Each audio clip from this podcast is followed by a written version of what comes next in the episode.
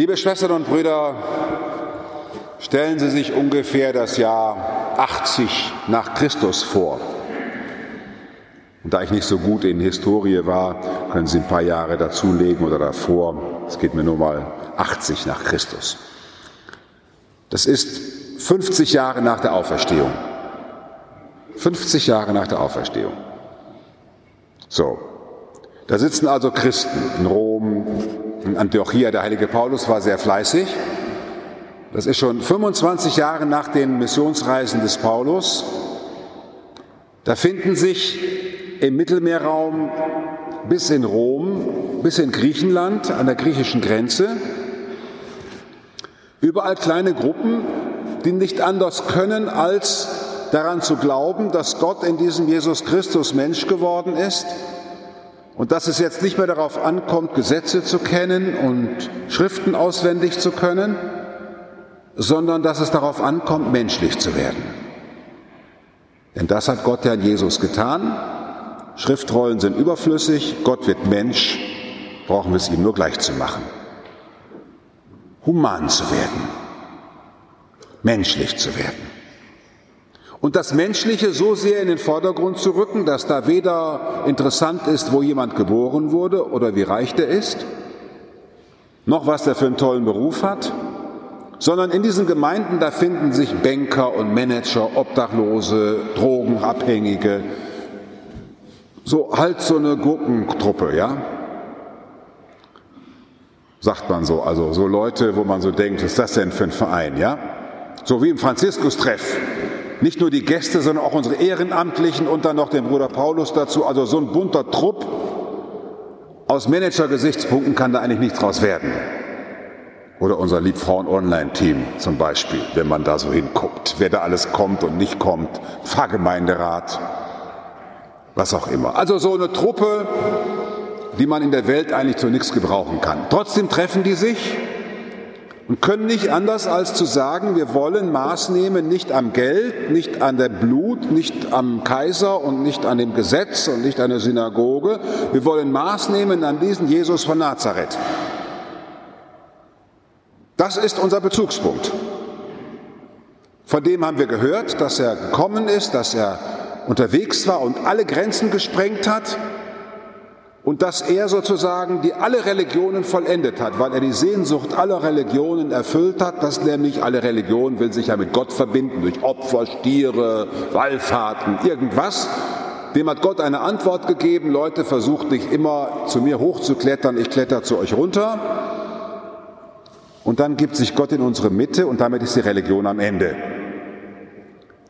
Und wer getauft ist, nimmt schon teil am göttlichen Leben. Wahnsinnige Botschaft, oder? Das heißt dann auch dogmatisch, wir sind erlöst. In unseren Adern fließt Gottes Blut. Wir sind von seinem Samen. Also so kleine Truppen überall. Und jetzt gucken die um sich herum und sehen, der Tempel geht kaputt. Der große Jerusalemer Tempel wird im Jahre 70 dem Erdboden gleichgemacht. Das, ne, so. Und die sehen, dass Kriege ausbrechen. Und die sehen auch, dass einzelne von denen als Aufrührer wie Jesus schon auch aufgegriffen werden. Wieso gehorchst du bitte schön nicht dem Gesetz? Warum dem Kaiser? Warum widersprichst du dem Oberbürgermeister? Ja, weil der für mich nicht Gott ist. Der hat sich auch an Gesetze zu halten. Und warum bist du nicht schön gehorsam? Ja, weil ich das Evangelium in mir trage. Die werden also befragt, kommen vor Gerichte.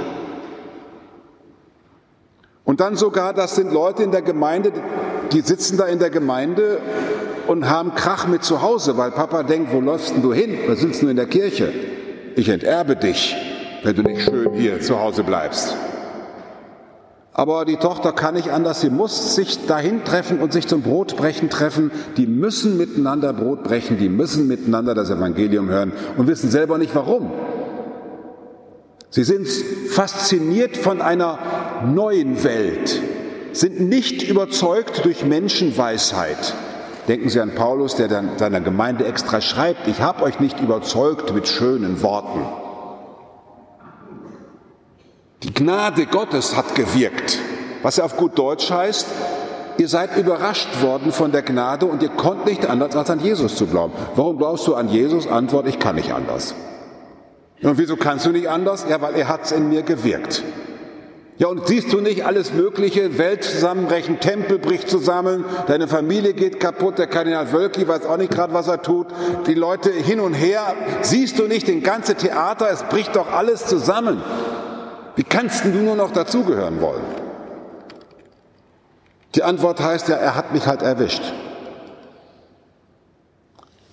Die Christen, die vor Kaiser, vor den römischen Kaiser gezerrt werden und gefragt werden, warum versammelt ihr euch am ersten Arbeitstag? Warum geht ihr nicht arbeiten, sondern trefft euch im Wohnzimmer von einem und brecht Brot? Da heißt es in den Gerichtsakten, dass sie dem Kaiser sagen und dem Gericht, dem Richter sagen, wir können nicht anders. Wir müssen uns zum Brotbrechen treffen. Du kannst uns ruhig umbringen, aber wir müssen uns zum Brotbrechen treffen. Nicht, weil das in Kanon 133 Abschnitt 5 steht, sondern weil Jesus unser Freund ist, mit dem wir uns treffen müssen. Man muss sich halt mit seinem Freund treffen. Sonst ist das ganze Gequatsche von der Liebe auch blöd. So, das alles ist ungefähr im Jahre 80. Und im Jahre 80 entsteht das Lukasevangelium. Also das, was wir heute so gehört haben, als hätte Jesus es angekündigt, das ist natürlich nicht die Originalrede Jesus, von Jesus hat man eigentlich nur sieben bis zwölf Sätze, vermutlich. Aber das, was ich Ihnen heute verkündet habe, kommt aus der Mitte dieser Gemeinde, der Gemeinden, die erfahren haben, der Auferstandene ist so stark, dass egal was da zusammenbricht, wir das Gefühl haben, uns wird kein Haar gekrümmt. Das geht uns am allerwertesten vorbei. Wir bleiben bei Christus, denn er ist die Mitte. Wenn ihr standhaft bleibt, werdet ihr das Leben gewinnen. Und diese Gemeinden waren standhaft. Als nach dem Zweiten Weltkrieg diese Kirche zusammengeschossen war, also ich sage das mal mit ein bisschen Herzklopfen, weil wir jetzt im Fernsehen sehen, was das heißt, wenn eine Bombe was zusammen schießt. Ja, also die Wohnblöcke in der Ukraine, in Syrien, wir sehen, das gibt's ja wirklich, das gibt's nicht nur in Geschichtsbüchern. Genauso haben Bomben diese Kirche getroffen, als die Amerikaner endlich mal zeigen wollten, wer hier der Herr im Hause ist und Frankfurt dem Erdboden gleich gemacht haben. Das ist noch gar nicht so lange her. Da ist auch diese Kirche zusammengeschossen worden. Dann hat der Pater Titus da vorne da war ein bisschen stehen geblieben und die Mauer, wo die Mutter Gottes steht, die waren stehen geblieben. Das war stehen geblieben, der Chorraum und da, wo die Wand, wo die Mutter Gottes steht. Das war das Einzige, was noch gestanden hat. Das andere war alles Schutt und Asche. Da hat der Pater Tisus angefangen, hier da vorne in diesem Chorraum die heilige Messe zu feiern und die Leute sind gekommen. Und von wegen, die sind gekommen, weil man das Sonntagsgebot erfüllen muss. Also das hat in der Zeit niemand mehr interessiert. Die sind gekommen, weil sie sich mit dem Herrn treffen wollten, der über allen Trümmern einlädt, trotzdem menschlich zu bleiben. Die wollten sich mit dem treffen, der nicht aufhört, sein Brot zu brechen, auch wenn ihm von allen möglichen Mächten auf den Händen geschlagen wird ich muss mich mit dir treffen.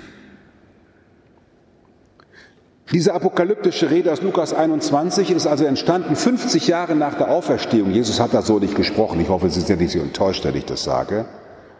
So gebildet dürfen Sie sein. Aber die Gemeinden haben aus der Meditation dessen, sie hatten eigentlich nur die Ahnung, dass da jemand gekreuzigt war und auferstanden ist, und hatten einige Erinnerungsfetzen aus dem Leben von Großmutter und Urgroßmutter so aufbewahrt.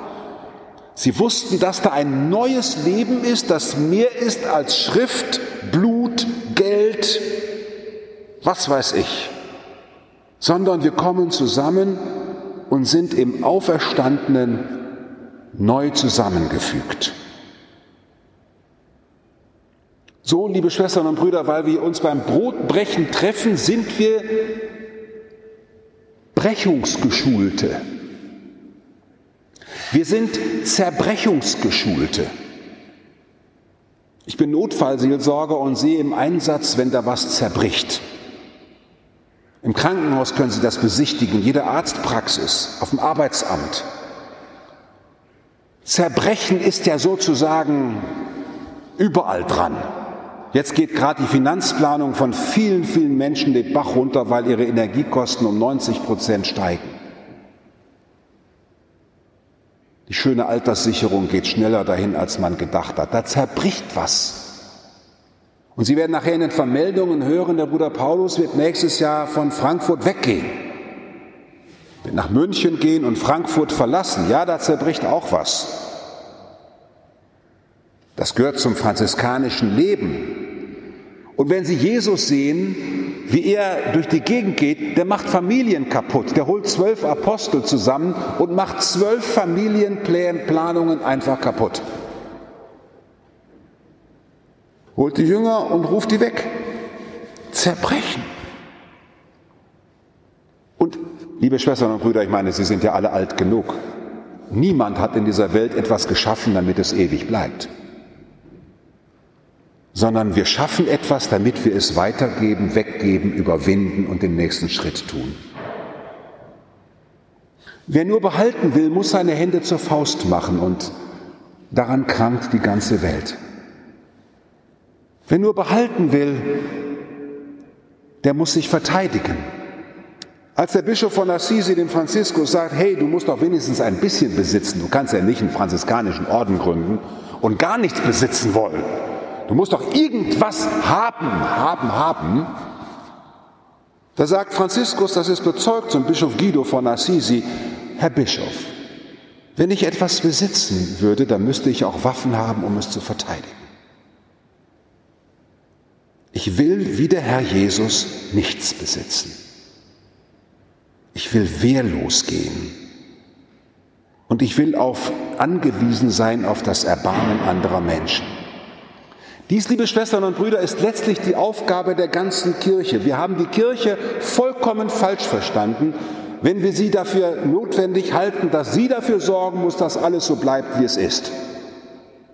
Und das ist leider über Jahrhunderte so betrieben worden. Da war der Lehrer, der Bürgermeister und der Pfarrer im Ort, das waren diejenigen, die dafür gesorgt haben, dass sich ja nichts verändert. Die eine ungewollt schwanger gewordene Frau aus dem Dorf verjagt haben, und zwar zu dritt und die sich darin einig waren, weil sie dachten, sie müssten die Ordnung aufrechterhalten.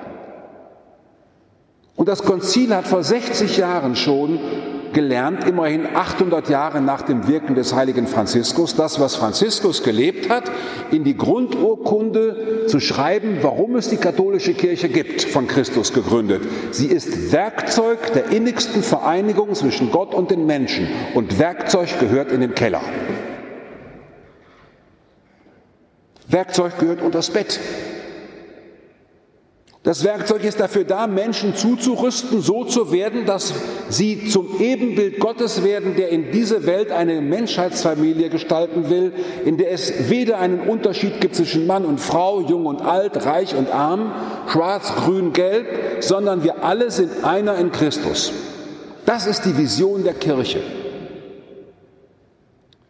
dass besonders schlaue Leute gedacht haben, sie müssten das besonders schön zum Ausdruck bringen, indem sie dann Kunstwerke gemacht haben, Kirchen gebaut haben, in der man ja alle Menschen fassen kann. Das führt jetzt zu weit, wenn ich Ihnen erkläre, warum alles, was die Kirche besitzt, natürlich entstanden ist, weil zu ihrer Zeit Leute gedacht haben, so kann man das am besten zum Ausdruck bringen. Und jetzt leiden wir super darunter, dass wir die ganze Zeit damit beschäftigt sind, die Fassungen zu reinigen, in die aber ein Feuer hineingelegt ist und ein Edelstein. Und alles, was jetzt so erzählt wird, was sich hier ändert in der Kirche und überall, ja, mein Gott, ist ja nicht schlimm, hat sich immer alles geändert. Oder fühlen Sie sich dann besonders gut, wenn in Ihrem Leben sich gar nichts mehr ändert? Also wenn in Ihrem Leben sich gar nichts mehr ändert, dann sitzen Sie nicht hier, dann liegen Sie am Friedhof. Da ändert sich gar nichts mehr. Also Sie zumindest ändern dann nichts mehr. Und wer gar nichts Wer nichts ändern will, der ist tot. Der ist schon tot. Ich weiß, ist eine schlimme Auskunft, aber es ist eben so, es gibt kein Leben ohne Wandlung und Weitergehen. Darum sind die franziskanischen Brüder unterwegs, verweilen mal hier, gehen mal nach dahin und das Festhalten wollen ist ihnen einfach nicht ins Herz geschrieben und eigentlich keinem Christen. So lasst uns also heute Abend wieder ganz neu, voller Freude uns versammeln, beim Brotbrechen, mit Freude Christus in Empfang nehmen, der sein zerbrochenes Brot uns gibt, damit in allem, was in unserem Leben zerbricht, seine Auferstehung eindringt. In allem Untergehen sein Auferstehen hineinkommt und wir uns ihm neu anvertrauen können als den Herrn, der nicht aufhört, uns zu begleiten, zu trösten und neu zu gestalten. Amen.